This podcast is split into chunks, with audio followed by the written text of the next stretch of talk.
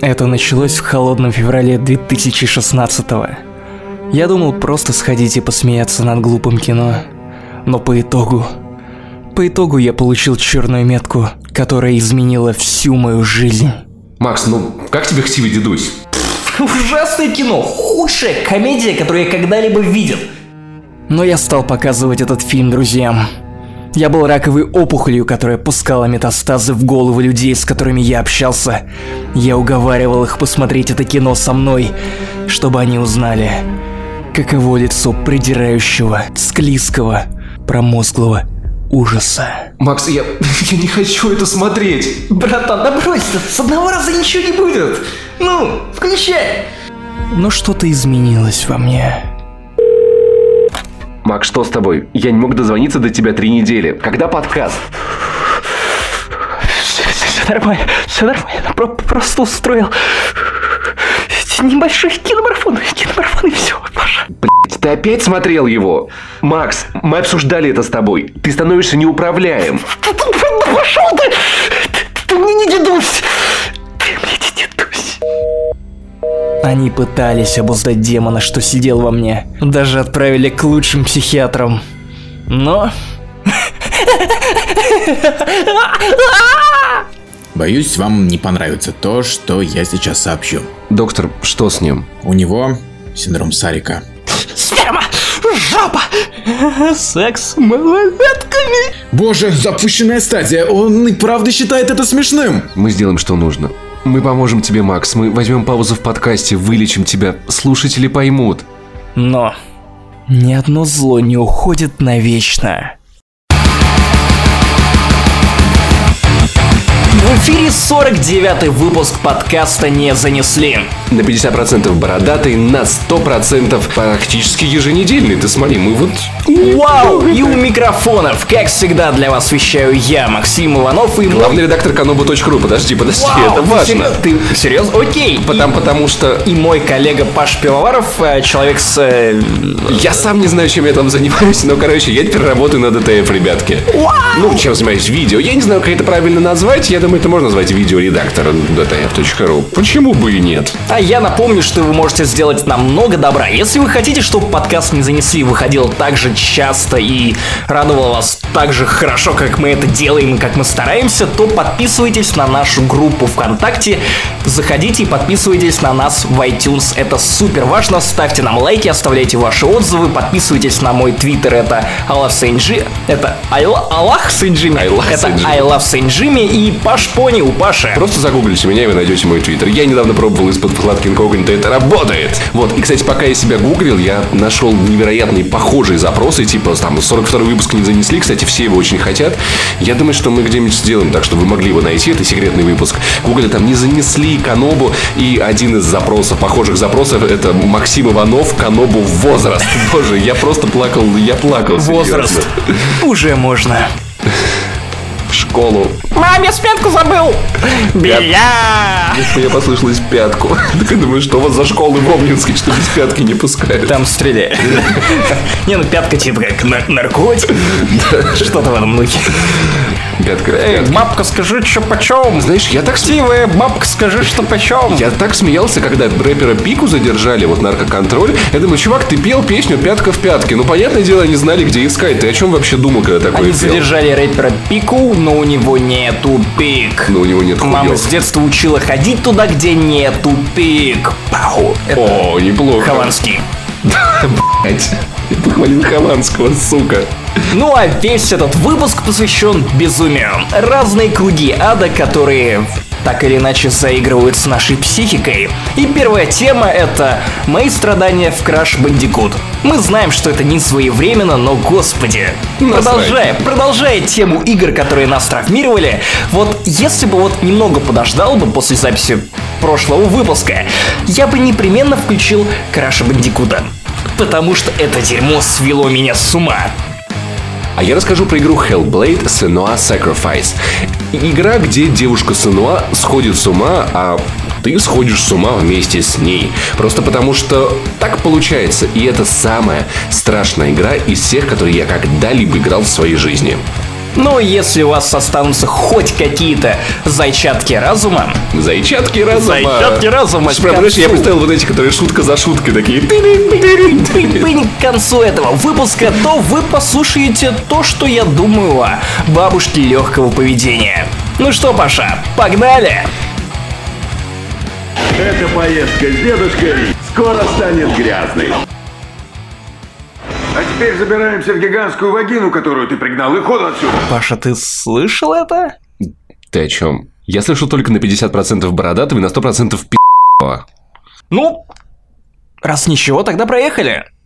Окей, Максим, расскажи мне, пожалуйста, про игру, из-за которой на меня на прошлой E3 очень сильно ругались в комментариях. Напомню, мы обсуждали ремастер Крэша Бандикута, а я сказал, что играл в эту игру в Uncharted, и это мне показалось каким-то платформером для iPad, и я в него играть не собираюсь. Когда игра вышла, я посмотрел немного на отзывы, и я понял, что я не стану играть в Crash Bandicoot по одной простой причине.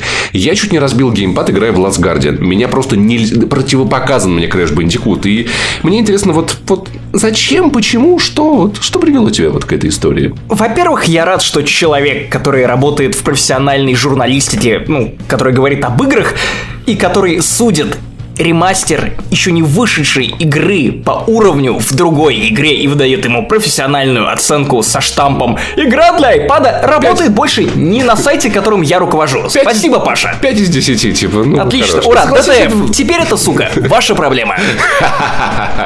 Они уже поняли это, когда я сказал, что Зельда скучная. О, да. Ну, она, правда, скучная. Да, как, ну, Бандикут, правда, игра для Господи, iPad. ты же теперь как рак, который опухоль, который пересадили с э, больной головы на более-менее здоровый, и ты просто пускаешь метастаз. Иногда я чувствую себя как организм, которого отсадили от раковой опухоли большой. Слушай, ну зачем ты так гадишь? Слушай, ну разве это не похоже на игру для iPad? Нет, не похоже. Come on. Во-первых, на iPad ты вот больше двух уровней на iPad бы ты не выдержал.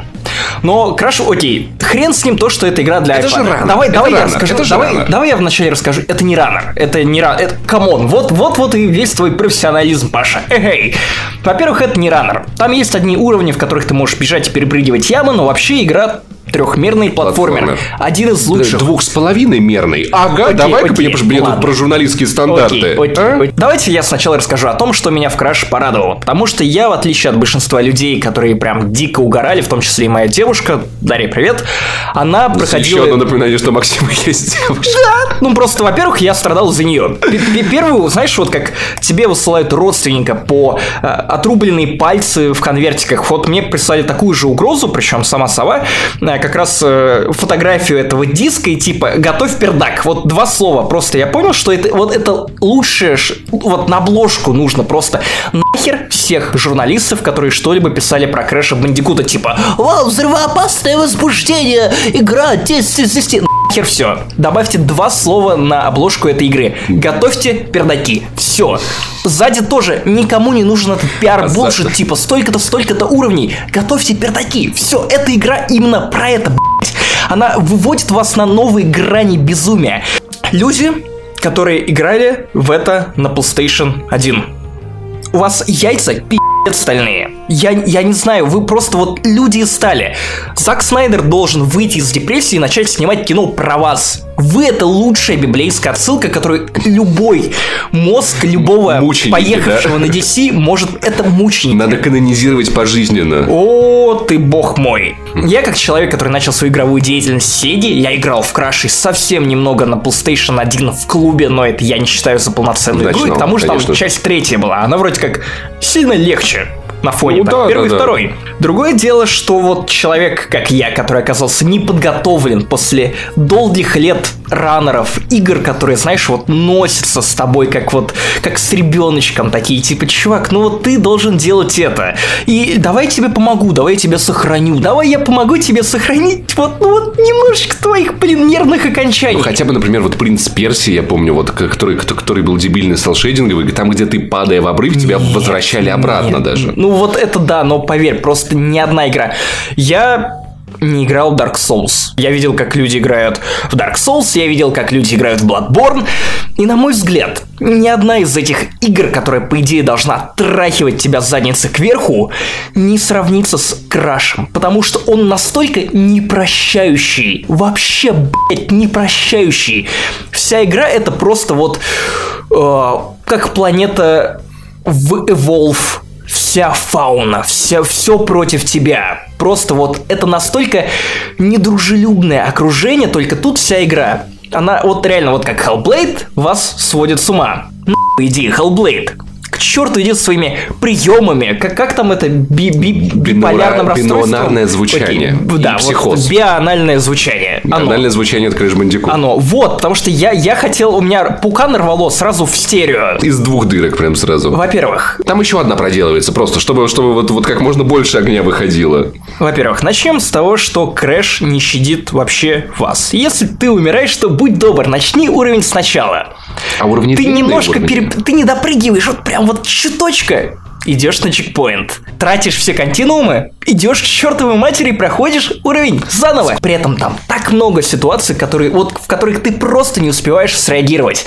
Это игра, которая требует от тебя максимальной концентрации. Вот просто вот ты запускаешь Rayman а, ты запускаешь Super Mario Brothers. Ни одна игра не требует от тебя такого контроля за движениями, такого контроля за происходящим. Это даже не спинномозговая реакция. Это у тебя организм должен работать как во время секса, на пределе. Он испытывает такие нагрузки, что просто в какой-то момент я понимаю, что, блядь, я просто не тяну. Я, сука, не тяну игру, которая мало того, что не приносит мне удовольствия, потому что мне ни не кажется веселым. То, что, блин, мне раз за разом приходится по два часа тратить на один уровень, где я должен выдрочить каждый поворот карты, каждое расположение врага, каждое понял. расположение уступа, знаешь, что, сука, каждый просто вот этот элемент уровня может оттолкнуть тебя назад к началу, и ты снова будешь перепрыгивать там где-нибудь ссаный лес, или уклоняться от ссаных летучих мышей. Просто, не знаю, эти боссы, господи, ты, боже мой, как у меня бомбит! И это, и- это игра, которая реально меня расстраивала. Особенно, знаешь, когда твоя девушка просто сидит и проходит. Ну, то А есть, ты не- нет? не- и ты такой понимаешь, господи, куда я свернул не туда? Почему? Почему? Вот у меня, господи, что с моими руками не так? То есть, я, я понимаю, что как бы и у нее не с первого раза выходит. Но я, я-то вообще, блядь, не могу, я просто не тяну. И, э, и как? Самое у- Я- когда ты в итоге проходишь этот уровень, и где-то на середине у тебя момент, ты не можешь пройти его раз, два, 150, а потом у тебя получается, и ты такой, я смог, потом такой, «Блядь, а что дальше? А что дальше-то делать? А дальше Я, я еще понимаю, что, страшнее. я понимаю, что для меня это ни хрена не весело. Я, я не нахожу веселым раньше. задрачивание вот одних и тех же моментов. Мне нравится концепция Dark Souls, то, что ты как бы там сложно, но при этом игра подталкивает тебя к самосовершенствованию. При этом оно не настолько занудное, как в Краше, который вот меня реально отталкивает и расстраивает. У меня голова начинала болеть от Крэша, я понимал, какое я ничтожество, тля, дно, криворукое, Вообще просто вот все термины, которые могли бы вы придумать, которые вы сейчас думаете наверняка про меня, типа «Ха, Иванов дно не осилил видеоигру». Да, да.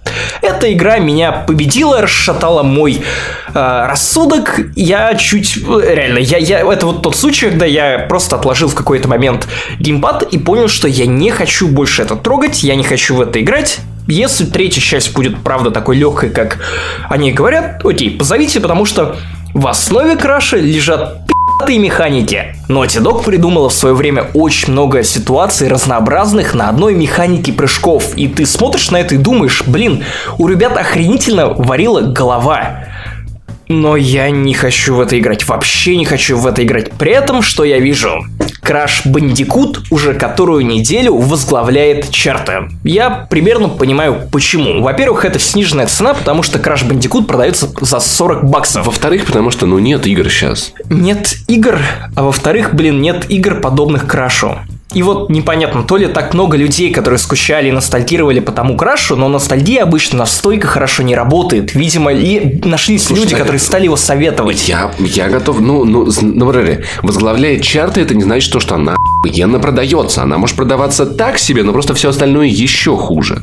И ностальгия, не знаю, мне кажется, работает. Мне кажется, рекламная кампания. Людям не во что поиграть. И да, скорее всего, я полагаю, что может быть причиной только ностальгия, потому что ну, хрен знает. И я, челлендж. я не скучаю Возможно, по платформерам, потому что они были... Вот люди говорят то, что вот, раньше игры были сложные, как будто это какой-то эталон. Нет, Но они ни хрена. У разработчиков просто не было возможности делать много уровней, поэтому они Вот. делали так, чтобы игра, которую можно условно пройти, там вот пр- пробежать глазами за минуту, она у вас за- занимает прохождением недели, потому что вам надо каждый уступ на него прыгнуть с такой точностью, чтобы искусственно растягивать геймплей.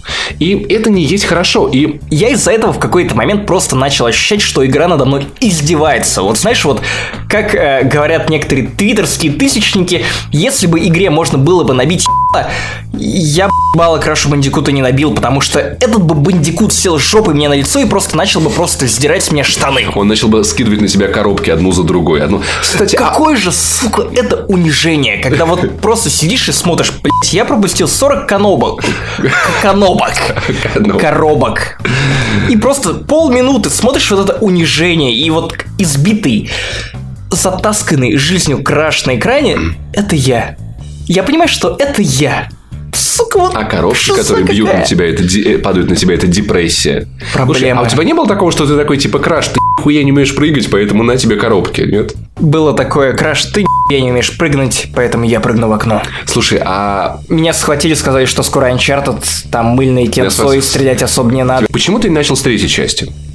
Ну, потому что я подумал, что... по Сюжет по хронологии. А я не пойму. да. Отсылки. Канон, канон. Да, да ладно. Почему не начать с третьей части, которая... Я слышал мнение, что надо играть в третью, которая полегче, а потом уже как-то пере- увеличивать сложность там на первую, вторую. Возможно. Ну, захотелось как-то пройти по порядку, чтобы посмотреть на эволюцию Naughty Dog. Посмотрел на эволюцию Naughty Dog? Я посмотрел на деградацию себя в течение двух дней, в которые я это играл.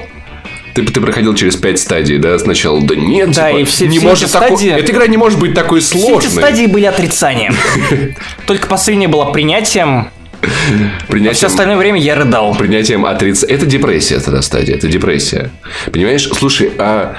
Все эти стадии были похожи на безумие. Слушай, прикинь, вот сейчас ты заходишь перепройти Last of Us, а там ящики, и ты такой, о боже, нет, Скоро Амаха Lost Бич». Legacy. Скоро Lost Legacy. там тоже ящики. Где снова что нужно делать? Двигать ящики. Опять же, опять же, кстати, как я писал в своем твиттере, эволюция игр Naughty Dog. От игр, где тебе ящики нужно распивать, до игр, где ящики нужно, сука, толкать. Слушай, я думаю, следующая их игра будет про то, что ящики захватили мир и пра- правят человечеством. Это, это логично. Если вам Мы нужно... переходим, знаешь, вот от жертв, вот как бы они вот возвышаются потихоньку. Теперь, теперь мы им прислуживаем, понимаешь?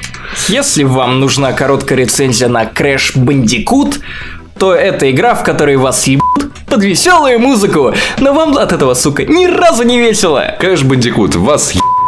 Мне кажется, просто вот это надо было на обложку. Слушай, вот недавно мне запомнилось высказывание президента с Nintendo America.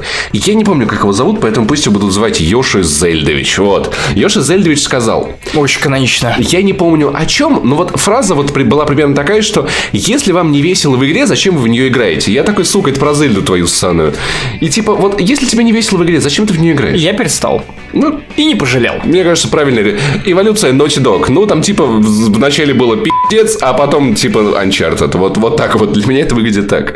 Поэтому вот вам рецензия человека, который не, не играл в Crash Bandicoot. Ну, его я, ну, хуй, просто. Не, не- знаешь, вот, вот этот мем женщины, которые руки перечеркивают, вот, крест-накрест. Не зовите меня играть в Crash Bandicoot. Я не Мой пойду. организм, моя консоль, не помойка. Да. Так что, ребят, сохраняйте нервы, играйте в хорошие игры и И не будьте как я. Нет, это хорошая игра. Имейте железные нервы. Если уж вы решите все-таки попробовать Crash Бандикута, сначала убедитесь в том, что у вас есть стальные яйца. Я... Потому что, по-моему, они должны идти в комплекте. Я, даже- я даже Guardian не допрошел. Поэтому до Bandicoot Мы с тобой of pussies.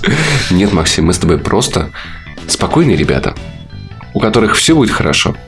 И нервные клетки восстанавливаются не очень-то хорошо. Они вообще восстанавливаются? Чтобы восстанавливаться нервные клетки, ей нужно укрыться и перекатиться. Слушай, Максим, ты работаешь главным редактором на Канобу. Мне кажется, мне после этого, мне кажется, Crash Bandicoot должен просто выйти, тебе руку пожать, сказать, чувак, твои нервы, Блин, как- твои нервы, яйца, они бы Как, как наверное, охуенно быть ВДВшником в мире Crash а Bandicoot, потому что ты, ты там вместо бутылок разбиваешь ящики ящики, и, типа, и- и как все вот эти люди в твоей стране, вот этой мультяшки, тебя респектуют, такие типа, да, чувак, вот ты жжешь. Crash Bandicoot в ВДВ идешь. И журналистов, конечно. Я не знаю, чем мы такое заслужили, но я надеюсь, что такие жестокие игры, как Crash, будут переиздаваться как можно реже. Да, Максим? Макс. Макс, хорош прикалываться? Блять, это снова происходит. Я думал, мы навсегда это запечатали внутри Иванова. Но Паша рассказал мне не все. Два года назад в кабинете психолога. Павел, останьтесь. Да, а в чем дело? Вы должны понимать, что на самом деле происходит с вашим другом. Я уже видел подобное. Люди, смотревшие взломать блогеров, защитников, эмоджи-фильм, они уже никогда не придут в норму. Это вербовка. Именно. 25-й кадр с хуем кинопрокатчиков. Сначала ты ходишь на такие фильмы, чтобы поржать над тем, как все плохо, а потом тащишь в кино друзей. Желание, ржавый, 17, возвращение на родину, грузовой вагон. Пуф, и ты уже в кинотеатре на очередном попиле госбюджета. Скажите, мы можем помочь Максиму? Есть один способ. Э, спать я с вами не буду. Что? Нет, я не об этом. Мы можем запечатать демона внутри вашего друга. О, как в Наруто! Я сделаю вид, что вы никогда этого не произносили. Помните, любой стресс, любое волнение может запустить необратимый процесс дегенерации. Печать рано или поздно будет сорвана. Максим, зайдите.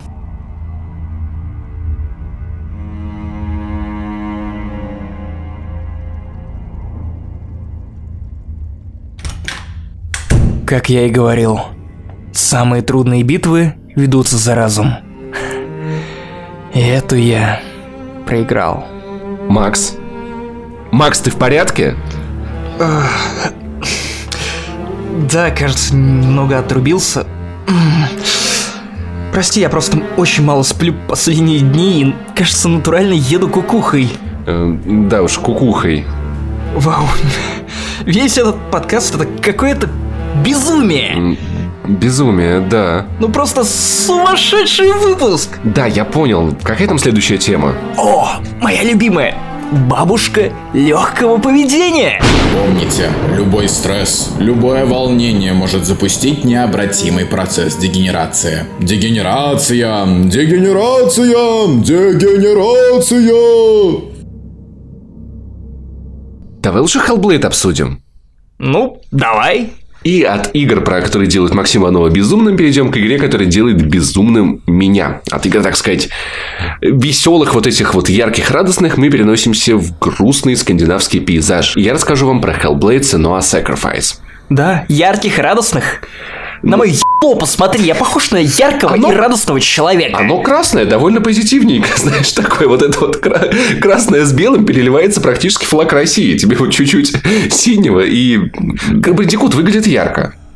И это он заманивает тебя. Это у меня как, знаешь, как светлячок бабочку на яркий вот понимаешь? О, Такой, типа, ладно. Так что «Эй, там с Hellblade'ом? Ух, в Hellblade все нихуя не ярко, нихуя не солнечно и я не прекрасно. Если кто-то вдруг не в курсе, коротенько. И это... Я долго не знал, что это за игра. Их делают Ninja Theory. Они вроде как делают слэшеры. И это похоже на слэшер. И я такой, типа, что? Чем же это будет? Я видел только один си- си- синематик трейлер. Я, ты знал, что у разработчиков 25 дневников разработчиков на YouTube? 25 дневников разработчиков. Ну и что, у меня было 11. Правда, в школе. И с двойками. У меня бы больше, потому что я свои терял. Hellblade Sen- Senua Sacrifice. Это очень сложно выговорить. Английский с Павлом Пивоваровым. Hellblade Senua Sacrifice. Sacrifice. Как тюрьма. Sacrifice. Senua. Sacrifice. Дюнкерк. Вот, это... Я ненавижу Дюнкерк, ссаный Дюнкерк. Дюнкерк. Короче, эта игра — это симулятор ходьбы. Как Firewatch, как твой любимый Firewatch. Ты там занимаешься тем же самым, чем занимаешься Firewatch. Ходишь и слушаешь сюжет. Практически все время. Иногда там встречаются бои, легенькие загадки, но по большей части это инди-игра.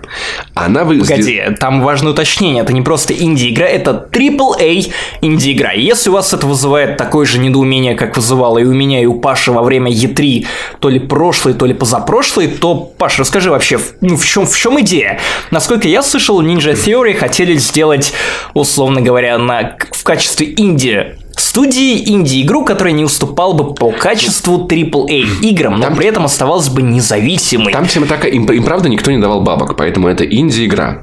Выглядит она, правда, охренительно. Ну, то есть, я не могу назвать это AAA игрой просто потому, что в инди-играх тема в том, что разработчики фокусируются на какой-то механике и делают ее идеальной, охренительной. То есть, Ну, не везде. Ну, допустим, как бы Firewatch, вот в Firewatch есть сюжет, он охренительный. Но это не механика. Ну, как бы, окей, элемент какой-то один они берут. И то есть в Hellblade охренительная история. В Hellblade есть бои, есть загадки. Если из Hellblade убрать историю и оставить только бои, это будет неинтересно. Если убрать бои и историю, оставить только загадки, это будет неинтересно. То есть, допустим, GTA, как-нибудь GTA, дор- дорогой, дорогой проект, она может работать и в отрыве, там, и без сюжета. То есть, это могут быть хорошим шутером. То есть, там каждая механика классная. В Hellblade все-таки классная только история. Бои постольку поскольку. Э, загадки постольку поскольку. Поэтому все-таки я считаю, что это инди-игра. Но выглядит она охренительно. Сделана она на таком уровне, что вот Mass Effect многим играм далеко до того, до того уровня лицевой анимации. Графика там потрясающая. Да, там, когда ты заходишь в воду, у э, Сенуа не намокает костюм, как в Horizon. Но, тем не менее, картинка потрясающая. Хочется скриншотить, скриншотить, скриншотить. Поэтому это инди-игра. Потому что у нее есть вот одна конкретная сильная сторона. И занималась этим команда из 20 человек, это не так уж и много. Пропорционально бюджету и количеству сотрудников, это просто охренеть, как она выглядит. Тема такая, в команде из 20 человек трое, трое были психологи. То есть, понимаешь, вот насколько они прорабатывали тему псих- Ну, насколько психоза главной- повезло. Насколько «Ну, мы делаем, мы психологи делаем игры. Никогда не мама Ура, говорила, я ура, буду... ради получал диплом, думал, пойду в Макдак, а вот они взяли разрабатывать разрабатывать видеоигры. видеоигру. И они воссоздали действительно очень детально психоз, потому что я, я читал немного. Тема, вот это важно знать, когда вы начинаете играть в Hellblade Senua Sacrifice. Это игра про психоз. Довольно тяжелый симптом. Даже на психоз это вообще... Ладно, я знаю тему поверхностно, поэтому я думаю, сейчас Торик послушает, будет на меня снова ругаться. Ну, короче, псих- Он, он ругал прошлый подкаст за то, что... Прошлый подкаст, вернее, за то, что ни одного звука, ни одного скетча, ни одного завалящего эффекта. Святослав специально для вас.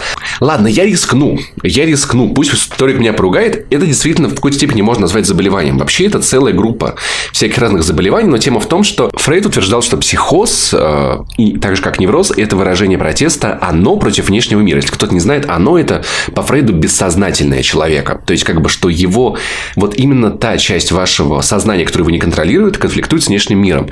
Карл Густав Юнг э, объяснял психоз как затопление индивидуального сознания архетипическим бессознательным содержанием. То Паша, есть, вот когда- рассказываешь ты, а очки поправлю я, знаешь, типа, а, бессознательно, а, да. Ну, слушай, Профессор, тема в том, что как бы если, грубо говоря, что человек перестает контролировать себя, и, и его сущностью все больше завладевают именно бессознательное. А по Фрейду это наше «я» конфликтует с внешним миром. И, короче, девочку очень сильно колбасит. Она постоянно слышит голоса в голове. Надо сказать, что голоса записаны очень интересные технологии, где э, микрофон имитирует человеческие уши. И актеры озвучки ходили вокруг него, записывая вот эти вот всякие нашептывания э, с НОА.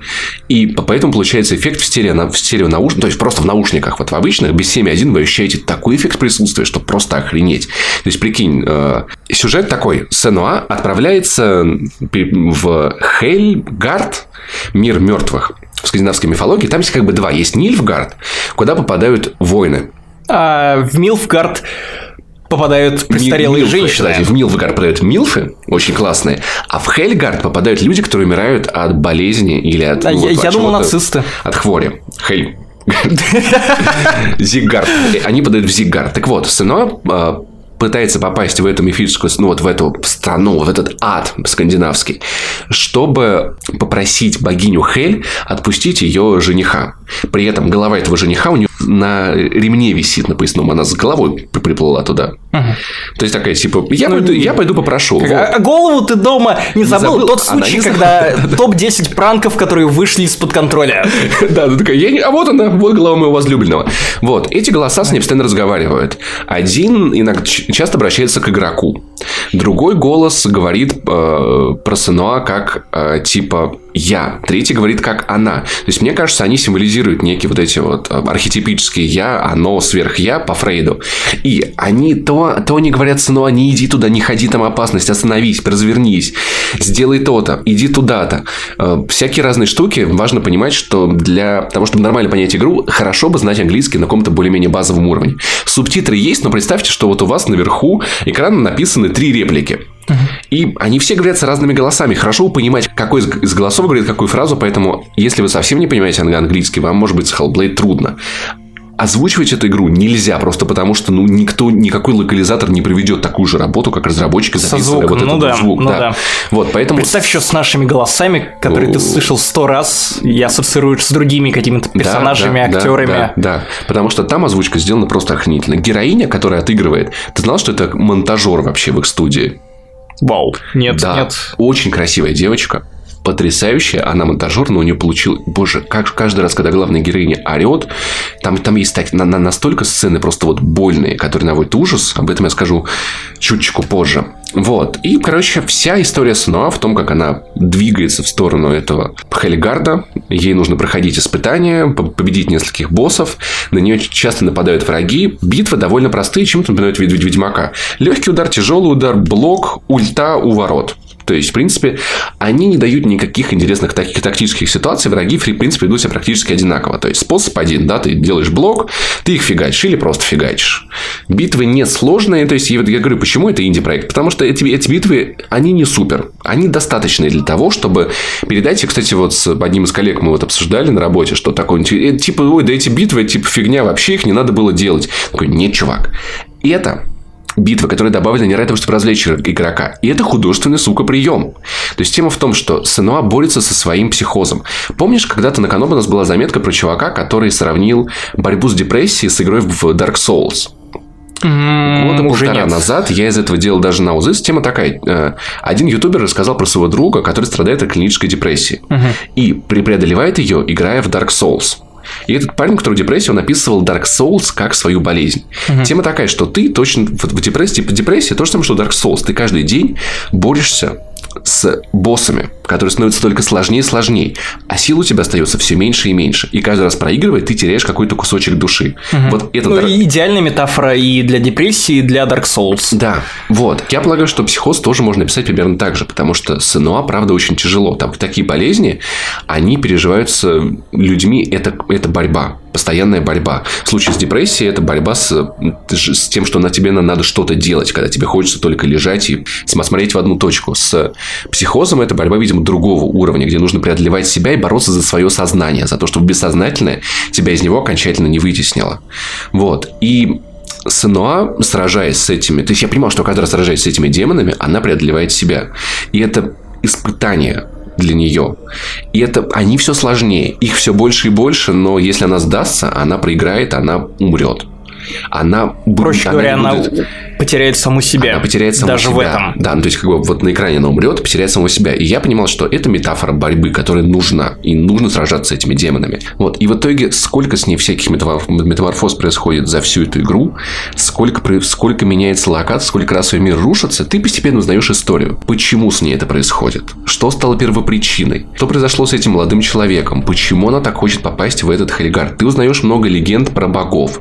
Ты, ты, ты знакомишься с некоторыми новыми голосами в ее голове, которые тоже рассказывают свои истории, тоже довольно жесткие и тяжелые. И в итоге ты вот все эти 7 часов, 7 часов реально проходит игра, ты собираешь картинку этого мира. Как это часто бывает вот в инди-играх. И это охренеть как интересно. И в конце вас не ждет какой-то супер-пупер поворот, но тем не менее. Для меня эта история стала очень полезной, потому что, ну, с каждый из нас борется с, практически каждый день с похожими демонами. Просто у кого-то это прям вот огромные боссы. То есть те самые драконы, о которых читал Мирон в третьем раунде своего Версуса, уж простите за эту аналогию, то есть под этим драконом может быть либо стресс, либо депрессия, либо какие-то трудности либо просто, ну, в личной жизни. Желание бросить курить. Это тоже довольно... Ну, тоже это, маленькая, но битва. Это тоже демон. Это тоже демон, который тебя мучает. И вот ты смотришь на Сенуа, которая вот в крови, в говне, как, как бы ее как там не кидала, она встает и продолжает двигаться дальше. И дальше будет только тяжелее. Чуточку подгнивая, к сожалению. Да, но она, она подгнивает только когда умирает. Только те, Там тема такая, короче, ребят, расскажу. У нее начинает гнить рука в какой-то момент игры. И тебе на экране прям пишет, что, чувак, ну такая тема, каждый раз умирая, эта гнить будет разрастаться. Если она дойдет до головы, мы стираем все твои сохранения. Но надо сказать, что вот я не видел, чтобы у кого-то такое произошло. Это, правда, очень-очень трудно, но чуточку нервозности Ну, добавляет. хороший маркетинговый инструмент. Да. Типа, чуваки, есть такой варик, правда, вряд ли вы его Я думаю, это, это, очень, это очень трудно, но, знаешь, вот чуть-чуть страха, паранойи добавить, это круто. Это да, действительно да. помогает Это скорее, так, знаешь, способ вот. надавить и как раз лишний раз попиарить игру на том, что, вау, да. смотрите, какая у нас уникальная и крутая фишка. И, и, и Сануа гниет она ей плохо. Она вся в ранах. Эти голоса говорят, нет, развернись, не иди туда, остановись, но она несмотря ни на что, она продолжает свой путь. Смотришь на нее, думаешь, господи, если эта девочка смогла, она, она смогла. Она молодец, я тоже смогу. И меня она вдохновила, честно говоря, я думаю, какую бы набить татуировку по теме игры Hellblade, просто чтобы вот у меня где-то на мне было напоминание, что Сынуа страдала, и ты будешь страдать. И это правильно. Ну, то есть не страдать правильно, а преодолевать. Набей, набей номер патча для Windows 10. Кстати, Или вот эти ну, логи, кстати, системные требования. Кстати, на ПК у меня до сих пор не запустилась. Угу. Я в итоге взял редакцию плойки, серьезно. Она вышла ну, сегодня Вот, вот, такой... как версия для ПК это единственная правильная версия вот Hellblade. Ты должен страдать, То... прежде чем ее запустить. Нет, нет, да. просто вот это самая хардкорная тема у СНО заранее не было шансов. Ты покупаешь игру на ПК заранее проигравший СНО. Вот это высказывание, вот это, это, да, это прям очень... Ну, кстати, знаешь что, я же прошел ее, но я не стал ее рефандить просто потому, что это, это прекрасно. То есть, для меня вот это... Вот игры, которые я могу назвать хорошими в этом году, это Horizon, это Prey, Little Nightmare и э, Senua Sacrifice. Вот, четыре игры, и вот две из них инди, и вот Senua, я считаю, что вот по впечатлениям ее можно поставить в один ряд с любой из этих игр. И вот та мысль о том, почему это самая страшная видеоигра, в которую я когда-либо играл. Есть хорошие хорроры. Alien Isolation хороший хоррор. Отличный. Но... Ты знаешь, что это мой любимый хоррор? Да, но понимаешь, Максим Иванов, ты никогда в жизни не окажешься на одной космической станции с чужим. Ну, согласись. Ты, играя в это, ты понимаешь, то, что ну, все-таки это немного понарошку. А вот Last. Хороший хоррор, но черт подери, никогда в жизни я не окажусь заперт в психушке с чуваками, которые пытаются меня сожрать. А вот когда ты смотришь... Ты уже ушел с Канобу. Да, да. А когда ты смотришь на Hellblade, и ты... Я почитал про психоз, и это не шизофрения передается по наследству. Психоз может случиться с любым человеком. И это очень, это очень тяжелая и экстренная э, реакция организма на очень большой стресс. И вот ты смотришь на Сенуа, и ты понимаешь то, что вот, а это с тобой может быть, чувак. И вот это, знаешь, это даже, она не пугает скримерами, не какими-то резкими звуками. Это просто ужас. Я никогда в жизни не испытывал ужас от видеоигры. Потому что... Вспомни Ghostbusters отвращение, мучение, преодоление, да, но вот именно вот настолько леденящий прям вот душу ужас, который ты испытываешь от, Hell, от Hellblade, никогда в жизни я вот видеоигры не переживал. Насколько вот очень тонко, кстати, может, я хочу чуточку поругать наших коллег из э, подкаста, господи, как уже называется у Стоп Гейма, я забыл, окей, не помню. Короче, в подкасте Стоп Гейм один из ведущих такой, ну почему главная героиня такая страшная? Она, ну у нее такое лицо все перекошенное, будто она из психушки сбежала настолько, на, на на что Костя Тросинюк такой, ну, вообще-то, чувак, да, она правда сбежала из психушки. Правда, психическое заболевание у людей, оно меняет лица, оно меняет взгляд в первую очередь. И ты когда смотришь, ну, девочка, которая, вот, которая делала моукэп, она очень красивая. Сенуа, понятное дело, она болеет, и поэтому у нее немного косые глаза, у нее немного притупленное лицо. И знаешь, вот этот вот взгляд, который смотрит сквозь тебя.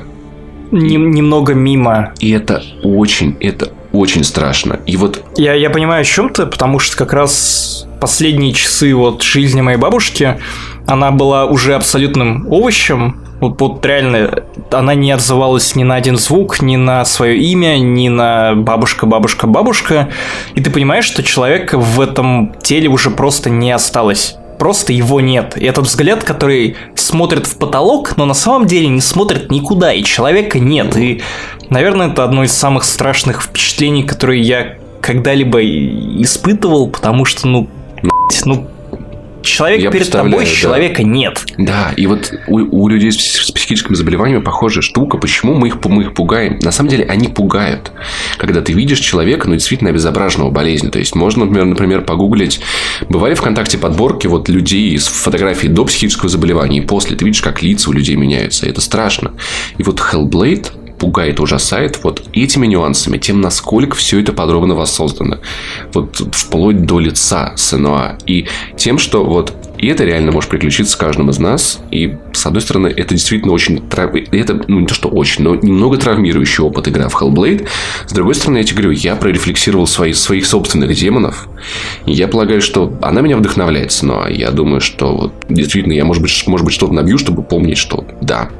Я... Она вдохновляет, и история, правда, заканчивается, ну, как надо это, это очень хорошая игра, из которой, я думаю, каждый может вынести какой-то вот свой личностный опыт. То есть, это не просто симулятор психоза, чтобы ты понимал, что это такое, а это действительно вот история про демонов. Про то, что поэтому не смешной получился блок, но, черт подери, игра такая. Ну и мы тоже не всегда шутим про да. ямы с хуями вот. и включаем и, мудаков, слушай, которые залупливают все, что видят. Как же красиво, сука, как красиво. Ну, конечно, понятное дело, это не Horizon, но, тем, но там такие пейзажи, там такие миры, там довольно прикольные загадки, на, да, где нужно увидеть связь между несвязанными вещами, чтобы открывать двери. Да, эти все загадки там одни, одни и те же на всю игру, все-таки это инди-игра, но тем не менее, это интересно, поэтому ты как любитель коротких игр на 5-7 часов, я думаю, тебе это было вообще okay. просто. Я однозначно просто. поиграю, но пока что кровь и вино. Ну, Надо добить В общем, чувак. ребятки, я надеюсь, что Ninja Theory, они должны получить по заслугам за это, потому что я, я не стал делать рефанд версии в Steam, просто потому потому что, да ладно, пофиг, что не запускается, просто заберите чуть-чуть, чуть-чуть моих денег, мне не жалко, просто продолжайте делать такие чудесные вещи, в общем, игра, которая меня дико впечатлила. Ну, я надеюсь, что каждый из вас, кто слушает этот подкаст, поиграет в эту игру и сумеет побороть своих внутренних демонов. Ну, вроде все, можем, можем записывать закрывашку. Погоди, последняя тема, самая важная. Может, не надо? Ну уж нет. Короче говоря, я сходил в кино на бабушку легкого поведения. Сходил на бабушку, типа, покакал. А, мне кажется, я, я мог бы быть сценаристом в этом фильме, да? О, бабушка легкого поведения. Три слова. Три гвоздя в твой гроб. Во-первых, это был первый фильм, на который я пришел, знаешь, с блокнотиком. Мне было настолько любопытно и прям так хотелось донести эту душевную травму до вас, что я реально записывал все самые дерьмовые, глупые и странные шутки, которые я услышал в этом фильме. Паша. Ну, их не так уж много на полтора часа. Ну, там час двадцать, по-моему, ну, шел ладно. фильм, поэтому, видимо, едва-едва втиснулись, чтобы попасть в рамки этого проката, поэтому... Ох, Юмор в фильме восхитительный. Ладно, наверное, начнем с вопроса, э, хуже ли этот фильм фильма «Хтивый дедусь»? Нет. «Хтивый дедусь» гораздо хуже, он гораздо более не донный. быть. Хуже, хуже, правда Мне казалось, хуже, что, что, хуже. То, что там вот дерьмо, это ну, нет, лучше, чем нет, наше нет, дерьмо. Нет, в том-то и дело, что тут есть моменты, когда я реально улыбался, потому что правда было смешно. Нихуя Но себе. были моменты, когда просто хотелось вот засунуть глок себе в рот и выстрелить. Просто вот эта комедия такая тупая, что хочется выстрелить, выстрелить. Как, как вот читал скриптонит. Итак, цитаты панчи. Просто ты, ты можешь, короче, быть вот этим чуваком с Версуса Мирона и орать е бой после каждого панча. Давай, я начинаю, ты подхватываешь. Зачем ты ныряешь в биотуалет? Ты что, хочешь просрать свои перспективы? Е-бой!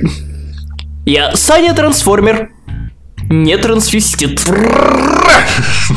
Теперь ты не Саня Рубинштейн, а Джеймсон Борн. Саня Борнштейн. О! Пау, пау, пау, Слушай, а я тут вижу, да ты почему-то некоторые пропускаешь. А как же вот это семейка Кардашьян стая толстожопых бегемотов? Вау. Актуально. Между прочим, Я не пью вина, я от него в туалет всю ночь бегаю. А давайте пробежим этот марафон вместе. Знаешь, кто говорил эту чудесную фразу? Вот этот вот... Толоконников. этот- Кто это? Владимир Толоконников, легендарный советский актер, который прославился своей ролью в «Собачьем сердце», который последние годы играл в таком дерьмище, но тем не менее это не сделало его каким-то отвратительным актером. Обидно было видеть, что даже тут он старается отыгрывает, и где-то у него даже получается сделать некоторые сцены и диалоги, написанные для него, менее мразотными. Но этот фильм это просто местами, ну, шутки, которые как будто писал подкаст не занесли. Я чувствую себя обворованным. Вот это вот. Вам мягкие или жесткие матрасы нравятся? Я люблю. Когда пожестче. Вот это про- просто. Ну, в общем, ур- уровень «Пираты Карибского моря» 5. Не, так низко, кому. Вот это вот мое любимое. Не канает уже твоя валерьянка. Нашим властям надо нас на героин переводить. Актуальненько. Политические просто шутки. любимая, любимая. Старые бабки, которых Рева при- ре- в этой революционной комедии проводит в магазин Киркорова, потому что как же без product placement а единственное, что это не вот эта их совместная коллекция, где они там с Louis Vuitton, который промотировал Киркоров, вся вот эта шайка звезд Первого канала, которые такие типа, ха-ха, чувак, я hypebeast, я приобрел, я приоделся в Суприм. Вот это вот. эм, Фильм «Красотка» смотрели? Я сейчас буду делать из вас принцесс. Это что, получается, мы теперь дорогие проститутки? Да? Ура! Блять! Ну, такое, да. Панчи, сука, панчи. И- или вот это, вот последняя фраза. Толоконников сидит с маленьким ребенком. Ну как, как ты что, что сидевший дед может, ну, сказать маленькому ребенку, ну как бы чем вообще?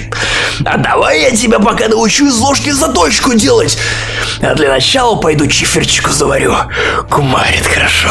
Ох, бля. Мне кажется, я вот это видел в скетче Кузьмы и Лиски на полном серьезе. Вот то, эту же самую ситуацию. Возможно, Кузьма и Лиска и писали сценарий этого Возможно, фильма. Для тех, кто них не спиздил. врубается, во-первых, почему внезапно какой-то русский фильм вдруг нас слушают не с 24 выпуска или там вообще не в Аж курсе. 27-го. 27 окей. Дед... У меня давняя история отношений с фильмом «Дедушка легкого поведения». Это фильм «Отвратительная комедия» с Робертом Де Ниро и вот этим его подхалимом помладше. Забыл, как его. Зак Эфрон. На самом деле он не, не так плох, не суть. Это одна из самых отвратительных, пердежных комедий, которая настолько свела меня с ума, что я реально начал вот цепляться за...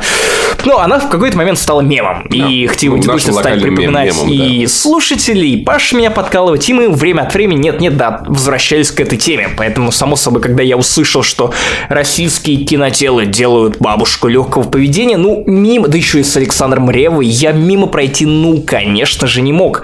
И я заплатил деньги за то, чтобы посмотреть на это дерьмо в кинотеатрах. В чем сюжет? Если вы смотрели фильм Тутси, то тут вам нужно реально будет показывать, где нужно смеяться. Потому что фильм Тутси это классика, а это, ну, как бы русская комедия, что с нее взять? Ну вот правда.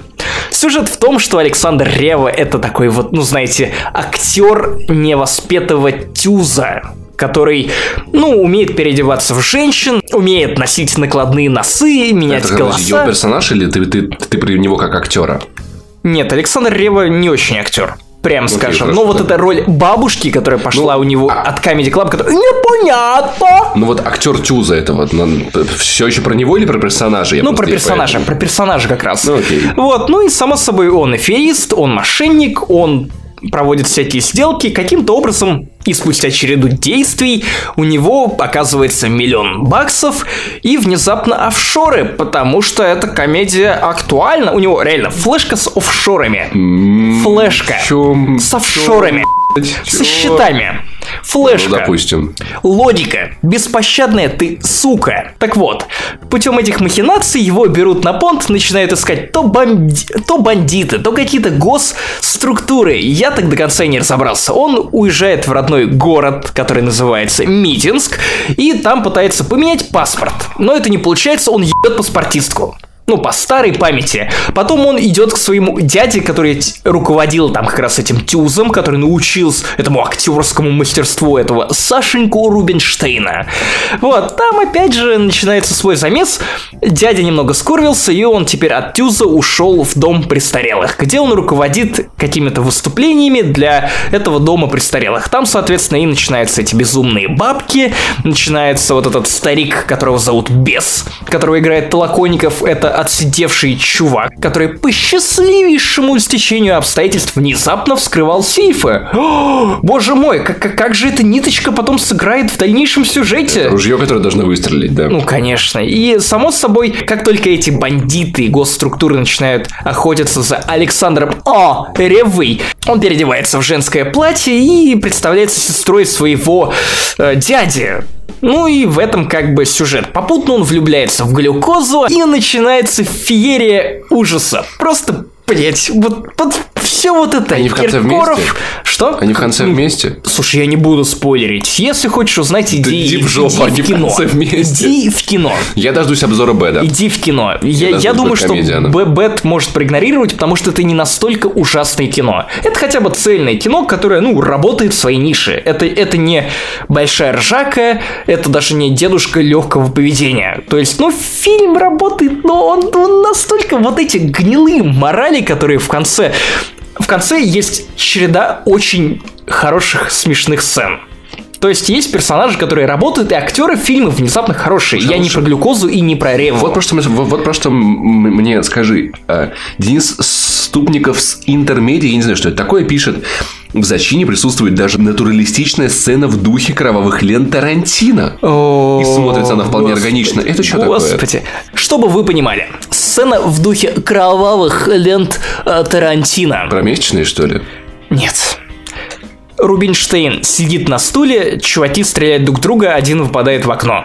И они делают это в слоумо. А, А, вот- когда, когда Рубинштейн падает на стуле, мертвый чувак падает на него, и они показывают в замедленной съемке, что он типа вот пытается уклониться от него, но он ртом падает А, на типа, Рубинштейна. мер- И они типа сосутся, да, подсу- это А. смешно, ну потому что У Тарантино было что-то это такое. смешно, я ну как бы да, ну как да, да. ты помнишь из омерзительной Да, восьмерки, да, когда да. отсосать за плед, ну это прям как по секретным сценарием Тарантино вот все снято. Ну вот именно так и есть.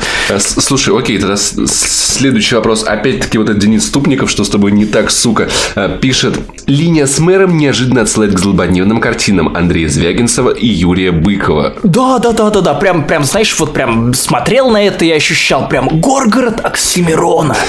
Как глубоко копнули. Мэр нужен только... А зачем, блядь, нужен мэр? Серьезно, я сейчас начинаю задумываться о том, что мэр нужен только для того, чтобы создать конфликт с сестричкой, за которой приударяет Рева в образе мужчины. Потому что там есть конфликт, типа, вау, Рева мужчина, который представляется там каким-то родственником поехавшей бабки, которая является соседкой Ревы бабки, которая прячется в этом доме престарелых. Но проблема в том, что бабка нравится глюкозе. И в образе бабки в какой-то момент Рева засасывает глюкозу, которая спит, и это фриково, потому что сосаться со спящими девушками это, Это в любом очень, случае да. дичь.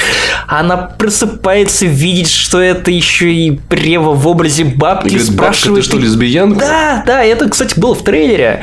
То есть они даже это заспойлерили, и он такой, типа, ну, типа того, а потом я, я не знаю, в чем конфликт, потому что там даже не было вот этой типа, ах, я не могу тебе больше доверять. А конфликт Короче, у фильма есть свое. Да ладно! Прощаю! Только тут оно звучит вот так вот. Ну, откуда же ты такой дурной на меня свалился? Вот. В итоге весь этот парад, вся эта фантасмагория шуток, сцен, которые слабо вяжутся друг с другом, все это приводит к потрясающему финалу. Знаешь, вот как я люблю, как в Горько. Песню все спели, спели, и всё хорошо. все нормально, и все закончилось. Тут это почти так. Только мораль тут еще лучше. Воруй, убивай, наркоту продавай, потому что, ну, в конце этого фильма, простите за спойлеры, если вы реально решили пойти в кино на это говно, не будьте как я, как песня Эминема, пожалуйста. Это каскадерские трюки, Не надо Вы были этого делать. Профессиональным, профессиональным любителем хтивых бабусек. М, дедусек. профессиональным любителям навернуть дерьма в моем лице. Пожалуйста, не повторяйте это ни в домашних условиях, ни в полевых в кинотеатре. Нет. Короче, воруй, убивай, наркоту продавай. Все находят свое счастье, даже Киркоров, который аудирует вот всю вот эту свору престарелых аутистов в конце, А потому он что... там еще и снимается. Там, да? ну, конечно, там но- много сюжетных арок. Например, что вот этот дом престарелых собираются закрыть, потому что кому-то нужно это здание в этом Митинске. А вот это, Вау. кстати, Левиафан. Прям да, прям да. Но Мэ- Рева- мэр Рева прям его хочет. отбил, да, Рева? Конечно. Ну, Киркоров увидел эту группу и такой даже поиронизировал над собой. «А, Я назову нашу новую концертную программу «Мы». Нет. Я и они. Ну, типа, ну, Ладно, это шутка. смешно, Ну, блин, нет, ну, серьезно. Нет, работающие шутки есть, я не об этом. Но просто в итоге что происходит? Старики продают наркоту. Мгм. Потом выручают с этого деньги. Это нормально? Больше? Нет, это плохо. Они это, так блядь, с- стари- продавать наркоту плохо, Паша, о чем ты? На- Нас зак- закроют за это, если ты скажешь обратное. Нет, я- Продавать наркоту Вопрос был в том, они это всегда делали, то ли или начали Нет, нет, в конце. Они продали наркоту. Они купили наркоту случайно, потом продали наркоту случайно, заработали денег больше, чем было в кейсе. То есть навари, маржа нормальная. Потом они эти офшоры сбыли через одного из бывших генералов, который, опять же, по счастливейшему из обстоятельств оказался тоже в этом доме престарелых. То есть, смотри, у них прям, прям отряд самоубийц. Э, Это прям к каждому по суперспособности. Один вскрывает сейфы, вот этот бес старик, которого играет Толоконников. Другой это вот, ну вот престарелый генерал со связями, который все отмазал человека, который э, оказался виновен в гибели кучи народа, потому что вначале показывают эту кровавую перестрелку, и только один чувак, который в этом кровавом месиве, и ему Рева такой отдает телефон в руки, он его типа спасает. И в конце, когда они выкупают Реву у этих вот бандитов, он такой, слушай, ну тут оказалось миллион двести, давай за честность вот эту маржу поделим напополам, я тебе как бы отдам к 100 тысяч вот этого, ну, зеленых, а 100 тысяч себе возьму, ну, чтобы было честно, ты мне жизнь спас вначале. А я такой, сука, я даже не запомнил, что это был ты. Просто кошмар. И получается, смотри, никто не пострадал. Люди, у которых он спи эти деньги, деньги к ним не вернулись. Он на этой ситуации наварился. Офшоры какого-то чиновника, они отправились к чиновнику. Чиновника на чистую воду не вывели. Убили людей.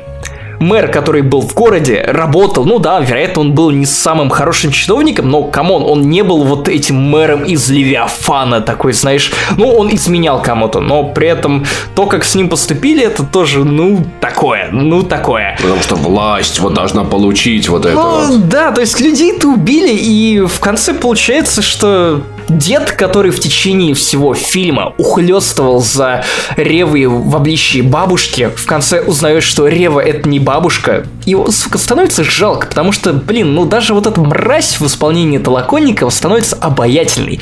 Несмотря на все вот эти шутки про «Эй, малой, сейчас я тебя научу делать заточки, сейчас мы с тобой чифернем», вся вот эта хер и вот эти фразы в духе «Я эту петушню не надену», когда ему там мундир.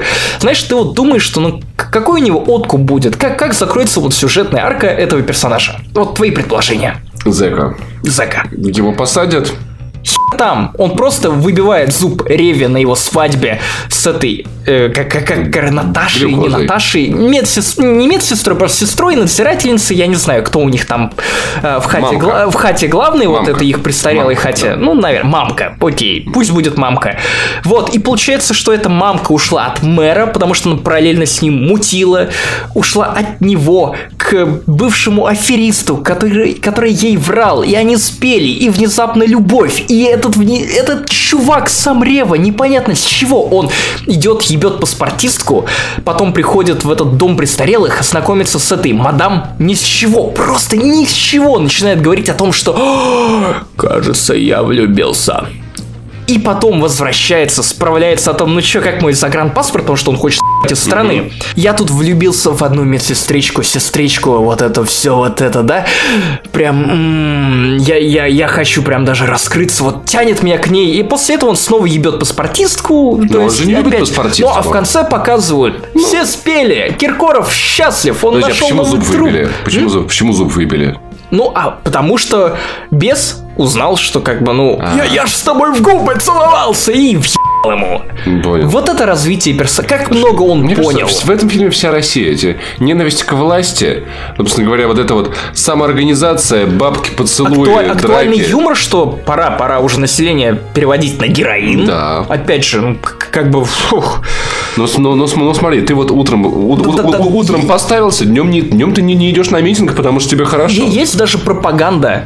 И более того, поднимается тема замалчивания гендерной небинарности. Когда Саня, вот этот Рубинштейн, приходит к Любаше, по-моему, так ее звали, все-таки не Наташе, к глюкозе, короче. Вот, и такой начинает, ну прости меня, ну прости меня. И она ему орет, ты что творишь, трансвестит придурочный? Ну, потому что он камнем выбил ей окно. И он такой говорит, прости, Любаша. И соседка сверху такая, а может бог с ним, что он трансвестит? Смотри, хороший какой зато. Ну, то есть, видишь, видишь, прям типа, не важно, что у человека в штанах. Я понимаю. Важно то, какой он внутри. Хоть какие-то Кишки. мысли. И особенно, особенно актуальная шутка, вот это, когда эм, Рева в обличье бабки такой сидит на свидание. Все-таки он пошел на свидание с бесом. То есть, вот все-таки какая-то пропаганда все-таки есть. Прям вот именно пропаганда, потому что Знаешь, мы-то знаем, что это м- мужик в не знаю, платье. Мне кажется, это антипропаганда, потому что мораль, что в конце, что вы получите по***ло, не надо так. Мне Я, кажется, я- это- я просто вот хочу на следующий фильм от этого режиссера или вот, ну, подобный следующий фильм ходить со сверчками в кино, чтобы сидеть в кинотеатре и включать сверчки после шуток. Короче, на свиданке с бесом, когда Рева зачем-то реально прям серьезно его персонаж отнесся к этой свиданке, начал краситься, прям прихорашиваться, это показывают, бла-бла-бла. Он приходит, и они начинают с этим бесом строить планы, типа, вот она пытается подбить его на то, чтобы он э, этот сейф мэра вскрыл, в котором паспорт, э, изъятый из э, у, у паспортистки вот этого Ревы оказался. Ну, Рева хочет куда-то свалить, но само собой, куда он свалит, блин, с паспортом, который просрочен на один день. Это просто вот первые сверчки можно включать. Так вот, ди- диалог э, Ревы с дедом. А потом мы с тобой слетали бы куда? В Югославию! Эх, долго же тебя по зонам мотало. Ну просто, ну, ну Югославию смешно. Югославия, ну типа. А, Точно, м. да. Несуществующая страна. А еще, прям, прям- а прям еще, как Украина. а еще обожаю мудацкий российский монтаж, потому что мы видим город Митинск, а снимает это все на Китай-городе в Москве. Ну, это как бы... ну, не, ну это не монтаж, это мудацкие российские съемки, ну и... Но, типа, че- а думаешь, ми- ми- Митинск, он существует вообще? Я не знаю, но печальнее всего даже не от Ты тех хотел, чтобы это моралей. в Обнинске снимали? Ох, не знаю, я бы хотел, чтобы лучше не снимали. Снимали. Так Окей, вот, я понял. сильнее расстраивает и кринжит даже не вот эта псевдомораль в конце, что... Кринжит, я, очень, я, я, я третий выпуск Аж понять не трясет, могу. аж трясет. Ладно, допустим. Вот, э, даже не то вот эта кривая мораль, которая пытается обличиться в нечто приятное, что вот случилось много дерьма, но мы как бы в конце включим веселую песню и покажем то, что, что этот аферист внезапно нашел свое счастье вот с этой Ну и он Любашей перевоспитается. и ее ***ком. А у нее Ну, типа, а, пи***ку. она с прицепом. Конечно, конечно. Ну, Ага. как ты думаешь, вот этот бес в исполнении Толоконникова, ну, кому он предлагал заточку? А, всё, я понял, Само собой, пи***ку. А, подожди, а он сын мэра. Вот пиздили. Нет, нет, она просто встречалась с ним. С этим мэром Да. она А параллельно ребенок еще была при- заинтересована. это- А, ну понял. Ну, как, как, ну, такое. Ну, такое, да. Знаешь, вот глядя на Толоконникова и понимая, что человек уже умер, один из величайших актеров Советского Союза, как же вот просто вот реально мне стало так некомфортно от, от его фразы, когда он «Ну что, годы идут, а мы не молодеем». Что стоим? И я такой, Ну, Ну, да, сука. такое, такое.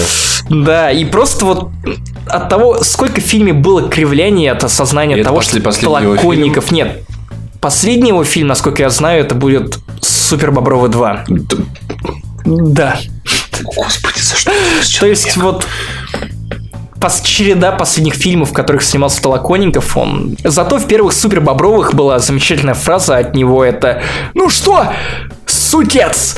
Ну, Сукец прям отличное, отличное А это- выражение. Это, как супец, только сука. С- да, Слушай, а сукец. он там был мертвым дедом, да? Да, я, это он. Я надеюсь, на, Это на он. третьих Бобровых его не выкопают все-таки. М, Это, это грубо, Паш. В, в общем, в общем, коротко о бабушке короткого поведения. Коротко. Короткого поведения. Фильм, который длится час двадцать, который, скорее всего, в просто у вас в глазницы, уши. Местами, ну, наверное, порадует, но это парад кринжа. Поэтому, если вы такой же вот душевно больной... Кто еще сидел в зале?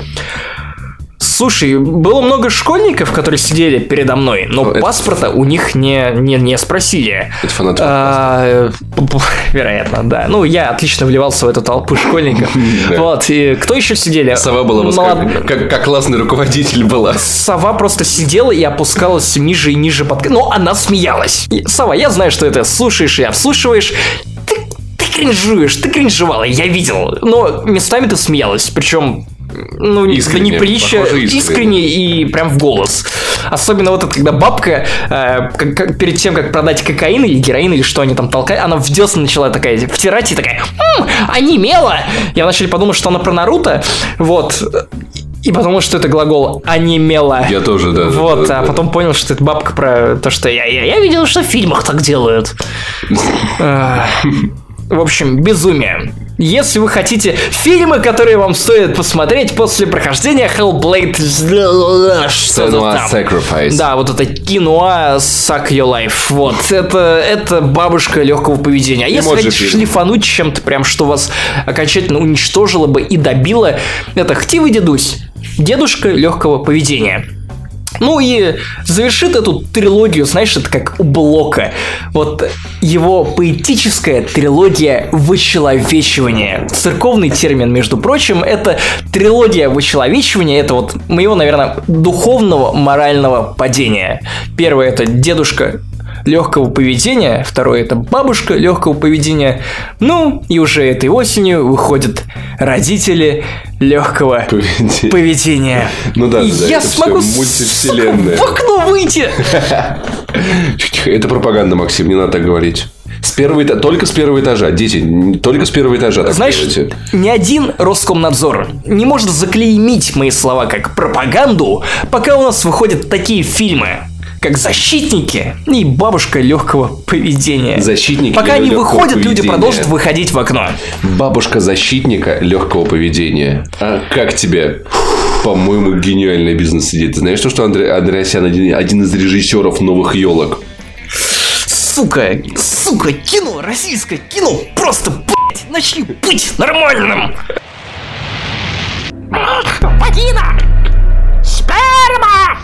Жопа! А, какой яркий свет! После стольких лет, наконец-то, свобода! Демон, назови свое имя. Ты можешь звать меня бабушкой, но знай, я легко напередок. Макс, я знаю, ты где-то там. Борись, пожалуйста. Глупец, твоего школьника больше нет! А ты мне м, нравишься, внучок. Сыграем в бутылочку. Чур, я сажусь первый! О, о нет, только не диалоги с Comedy Club Production. Жили у бабуси два хтивых дедуся. Я должен сделать что-нибудь. Вот, животворящий КС, демон. На всех российских комедиях давно стоит жирный крест. Придумай что-нибудь новенькое. Вот деньги, все, что есть. Верни Максима. Ну зачем мне деньги? Я же их все равно попилю. Гайдай, Рязанов, Прекрати! Что ты делаешь? Балабанов, Тарковский. Андрейсон, Михалков, Воронков, Свешников. Герман Бондарчук. Какой? Сергей.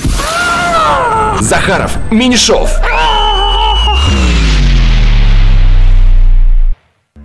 Макс, Что? Что произошло? Ничего. Все хорошо, Максим. И тебя вылечат. И меня вылечат. И вас вылечат, дорогие слушатели. Упс! Кажется, мы пробили четвертую стену! И не говори. Ну, а с вами был 49-й выпуск подкаста «Не занесли». Услышимся через какое-то количество времени. пока.